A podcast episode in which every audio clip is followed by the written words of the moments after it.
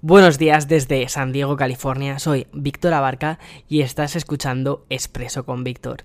Hoy es 25 de junio del 2020 y en primer lugar quiero disculparme que me haya saltado dos episodios esta semana de Expreso con Víctor, pero después del vídeo del lunes, como algunos notasteis, no estaba en mis mejores condiciones de salud. Me encontraba realmente indispuesto para grabar más de dos líneas sin toser. Pero hoy me encuentro mucho mejor, así que allá vamos. Bien, la primera noticia que quiero contarte es que, bueno, esta semana de World Developers Conference ha sido especialmente bonita por todas las novedades que hemos tenido.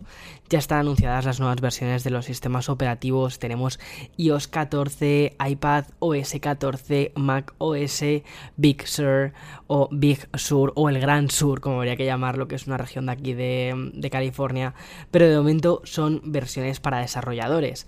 Eso significa que no son versiones finales y que la versión que llegue finalmente a nuestras manos en septiembre-octubre puede cambiar de forma significativa. Tú piensas que ahora mismo todo esto está pensado para que se vayan puliendo errores, para que más personas vayan pudiendo probar sus aplicaciones, adaptarlas a este nuevo eh, cambio que ha recibido el sistema operativo que ha sido bastante grande y no solo estético y es un poco de lo que te quiero hablar.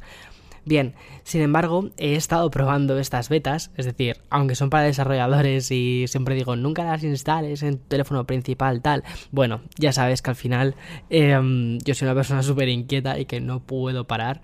Entonces, aunque es verdad que estos días he estado indispuesto, pero he estado instalándome las betas, he estado probando todo, he estado trasteando con cada cosa que podía probar y me ha encantado. En fin, y es un poco lo que te quiero contar. He encontrado varias cositas en iOS 14 que te quería contar aquí, así un poco en primicia, antes de hacer un vídeo especial, que ya sabes que esta semana y la que viene haré vídeos más detallados sobre cada una de las especificaciones de iOS 14 y de iPadOS 14.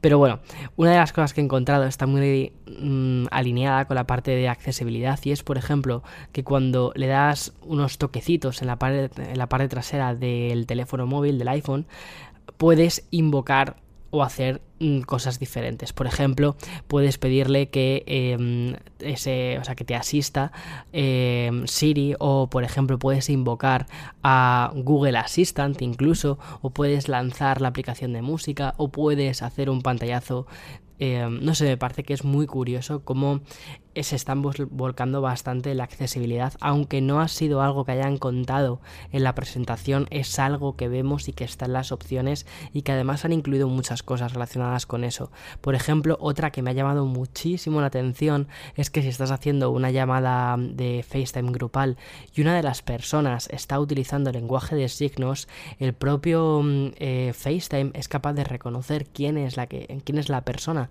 que está realizando el lenguaje de signos y lo que hace es es que pone la ventanita más grande para que se vea a esa persona y de ese modo no se, no se confunda lo que está diciendo. No sé, me parece que ese tipo de detalles son una pasada. De todos modos, este es un pequeño sneak peek ¿no? de, de, lo que te voy a ir contando esta semana en los, en los vídeos. Bien, otra cosa que te quería contar es que ayer se presentó un nuevo juego de Pokémon que promete ser gigantesco. Pokémon Unite. Es un juego que recuerda en todos los aspectos a un League of Legends, pero con Pokémon. Está desarrollado por Tencent Team Studios, que son los mismos que han sacado recientemente el juego de Call of Duty Mobile, que se convirtió en un super hit en la App Store. Este MOBA consiste en batallas 5 contra 5 y puede jugarse desde el móvil o desde la Nintendo Switch. En principio es un juego gratuito que tendrá pagos para ir avanzando. No tiene fecha de salida y personalmente me parece que es una de las grandes apuestas de la franquicia de Pokémon por llegar a un nuevo éxito como lo fue por ejemplo hace ya unos cuantos veranos ese Pokémon Go en su momento expandiendo aún más el universo de esta franquicia. Quizás sinceramente creo que puede parecer un poco tarde, ¿no? Para sacar un MOBA en 2020. Ya parece que este tipo de juegos sean más de estrategia, más de pensar, se han pasado como un poco de moda, pero fíjate que no lo creo. Em, y además que tiene toda la. tiene el nombre de Pokémon detrás. Y eso es una fuerza comercial increíble que muy pocas franquicias tienen.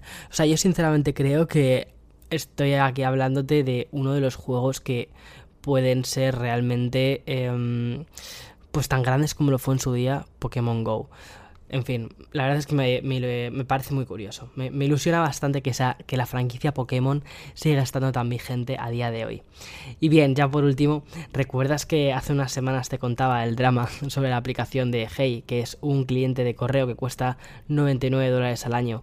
Y mm, todo el drama que tuvo con Apple. Vale, pues principalmente el desarrollador se quejaba de que no quería pasar por la plataforma de pago de Apple, aunque la aplicación se distribuyese por esta. Lo que sucedió es que Apple le paró la actualización y retiró la, app debido a que la app te hacía registrarte desde la web, pero, o sea, es decir, desde la propia aplicación te lanzaba la web, en lugar de hacerlo todo desde la propia aplicación sin salirte de la aplicación y realizar el pago a través de la Store. La política sobre cómo funcionan las microtransacciones en Apple son que debes usar la plataforma de Apple para desbloquear características de la, de la aplicación y este no era el caso. Finalmente ha sido aprobada debido a que el desarrollador ha incluido un modo gratuito de 14 días. Entonces, al tener ya un free trial, esta especie de prueba gratuita, entonces ya sí puedes eh, distribuirlo a través de la, de la Apple Store.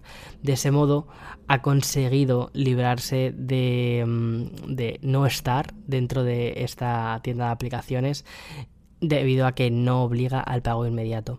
Al final parece que es una especie de happy ending también para la aplicación. Y personalmente, o sea, yo no conocía la aplicación, para mí sinceramente iba a ser otra aplicación más de correo que podría llegar a quedar completamente olvidada en todas estas cosas que se lanzan. Y al final, creando esta especie de clima de crispación, em, ha conseguido que hablemos de, de, él, del desarrollador, de la aplicación en sí.